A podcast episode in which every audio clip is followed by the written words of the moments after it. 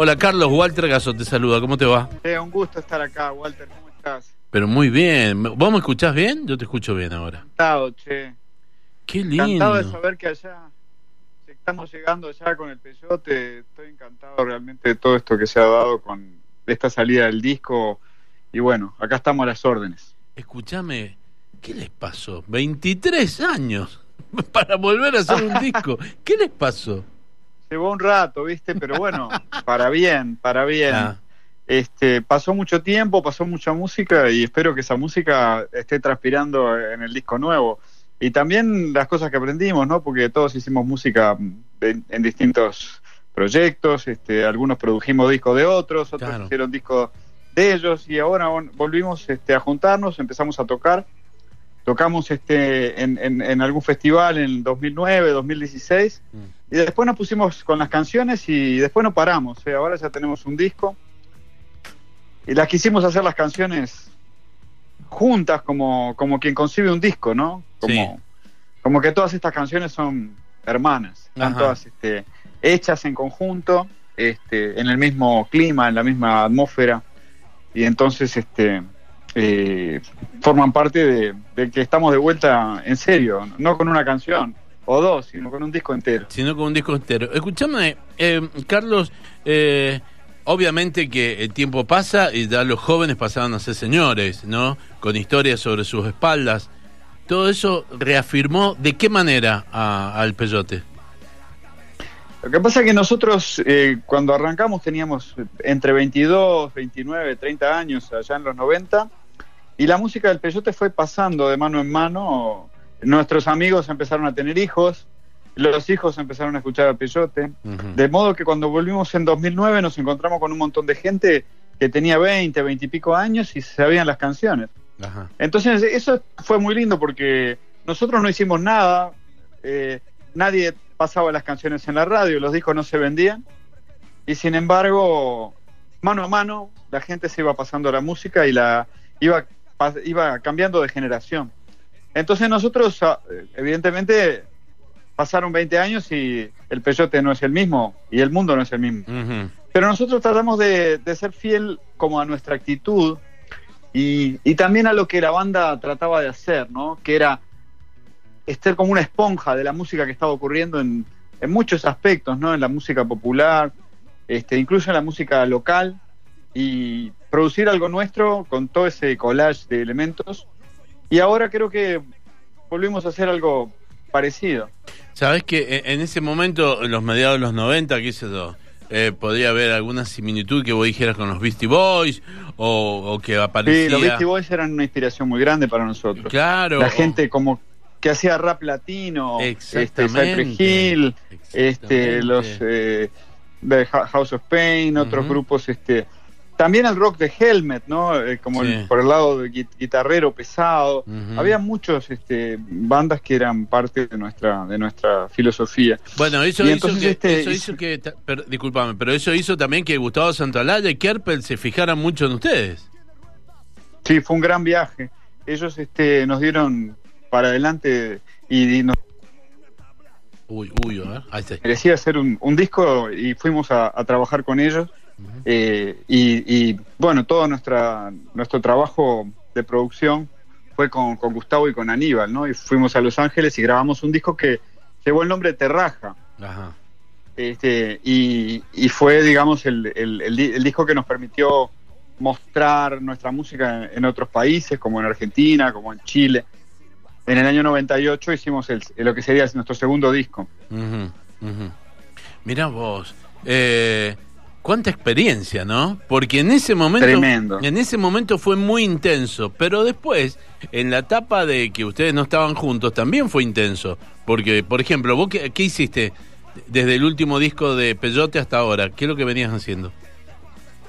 No, bueno, yo eh, trabajé con Juan Campodónico en la producción de discos, trabajamos en los discos de Jorge Drexler, también trabajé con un artista que empezó a- a- en, los- en la década del 2000, como fue Ana Prada, no sé si Sí, tenés, este, obviamente. presente. Anita Prada, yo hice el, el- primer disco de ella, también saqué discos míos Ajá. con mi propio nombre.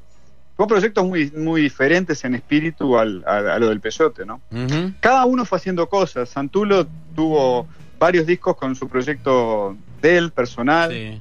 Este, y Juan Campodónico a lo largo del tiempo también se convirtió en un productor que, que, estuvo como protagonista en discos muy importantes de la música uruguaya, los discos del cuarteto, los discos de No te va a gustar, los discos de, de, este, de, propio Bajo Fondo, que fue su proyecto junto a Gustavo Santaolalla. Totalmente. Y Pepe, nuestro batero, eh, es el batero de una banda muy grande como La Vela Puerca, ¿no?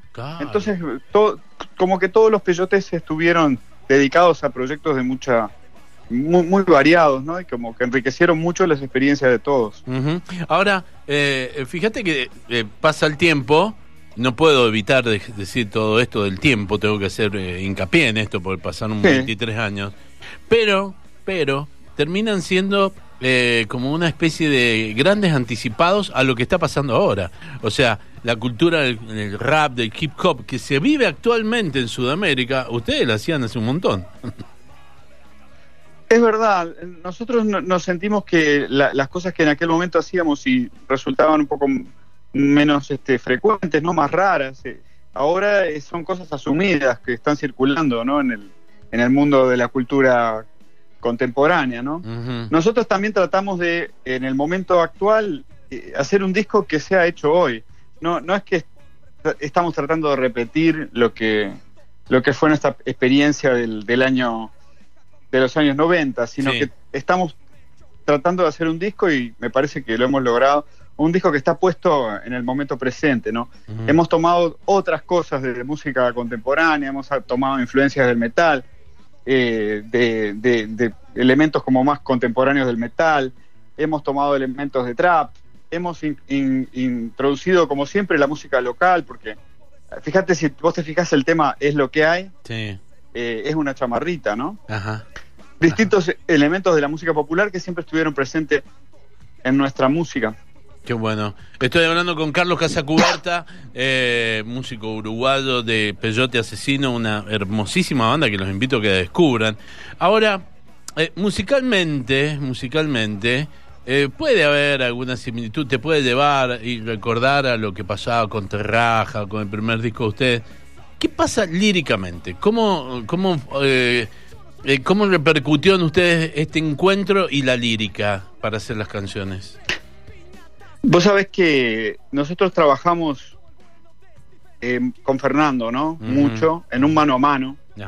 Eh, para nosotros el peyote asesino prácticamente no es nadie, es como alguien que, que es que dice cosas y, nosotros tratamos de sintonizar con el peyote asesino. A veces escribimos para el peyote asesino, a veces el peyote asesino escribe por nosotros. Entonces eh, es como casi una, una como un guion de cine. Nuestras letras son sentarnos este, juntos a, ver quién dice el disparate más, más delirante y a componer eso como una especie de collage, que son las letras del peyote. Vos, vos sabés que al final tengo la sensación de que logramos transmitir como un estado de ánimo, una situación, una pequeña narración, una pequeña historia, ¿no? Como si fuera un pequeño, una pequeña escena de, de, como de cine y ponerla en escena adelante nuestro y quedamos mirando eso que hicimos este, y después, bueno, a, ponerlo en escena. Pero tiene como una cosa mucho de juego, ¿no? A veces Fernando trae la letra, por ejemplo, Fernando trae la letra en la B y yo le encajé el contratista ese delirante que, que le trata de convencer al futbolista de que se lo va a llevar a Italia. Este, otra, o el payador, ese que aparece en Es lo que hay. Fernando de repente se pone a ensayar los, los gritos guturales, metaleros, ¿no? De Flor de Gil.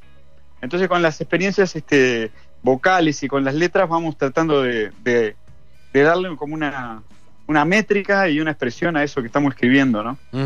Eh, en, ese, en, ese, momento, en ese momento de, explosión, de cuando estaban en Surco, eh, viajaron mucho, especialmente para, venían mucho para Argentina. Eh, ¿Llegaron a Mendoza? No, no llegaron nunca, creo, con los pelotes. A Mendoza no llegamos. A Mendoza no llegamos porque fuimos, este, cruzamos los, los, los Andes, precisamente por Mendoza, fuimos a, Chile un par de veces, pero no nos detuvimos. Este, ¿Y vos has venido? Sí, sí, ¿Eh? ¿Vos has venido a Mendoza? ¿Hola? ¿Has venido a Mendoza vos?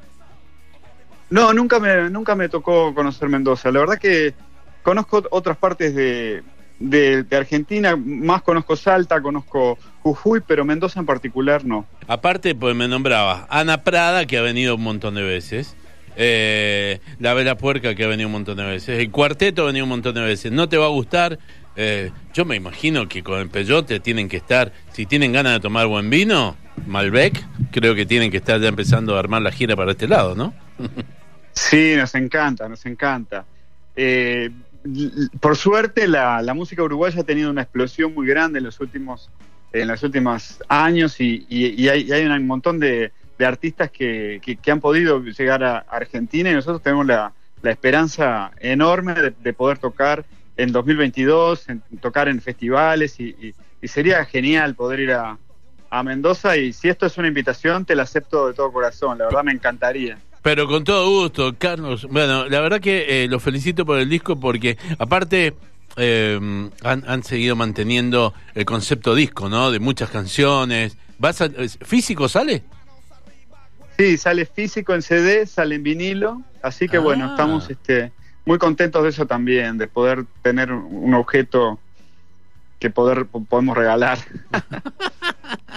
sí, porque ahora el negocio pasa por otro lado. Algo que cambió eh, rotundamente del último disco de ustedes a este. Sí, es verdad, es verdad. Eh, nosotros nos movemos con los con los singles, pero esa es la lógica de la difusión. Pero la lógica de la creación es que vos hacés las canciones juntas. Y eso nos gustó a nosotros mantenerlo, ¿no? Mantener que lo que estamos haciendo es un disco. Un disco que funciona más en un plano ideal no, no, necesariamente en un plano físico, habrá mucha gente que, que, no, que lo escucha en las plataformas y que escuchar la música es un clic. Pero nosotros eh, seguimos manteniendo la idea de que las canciones están todas, todas juntas y son canciones que, que nacieron y viven juntas. Carlos, ha sido un placer eh, conversar con vos. Está lindísimo el disco, la verdad que está lindísimo. Y ojalá Muchas gracias. el año que viene los podamos ver en vivo acá en Mendoza. ¿eh? Muchas gracias y te mando un abrazo muy grande y a ver cuando aparecemos por ahí. Dale, te voy a hacer acordar del vino. Te voy a hacer recordar. Me tomo muy, muy en serio la, invitación a Mendoza, Walter. Dale, abrazo grande, Carlos. Que la pases bien. bueno, muchas gracias. Un abrazo. Chao, chao.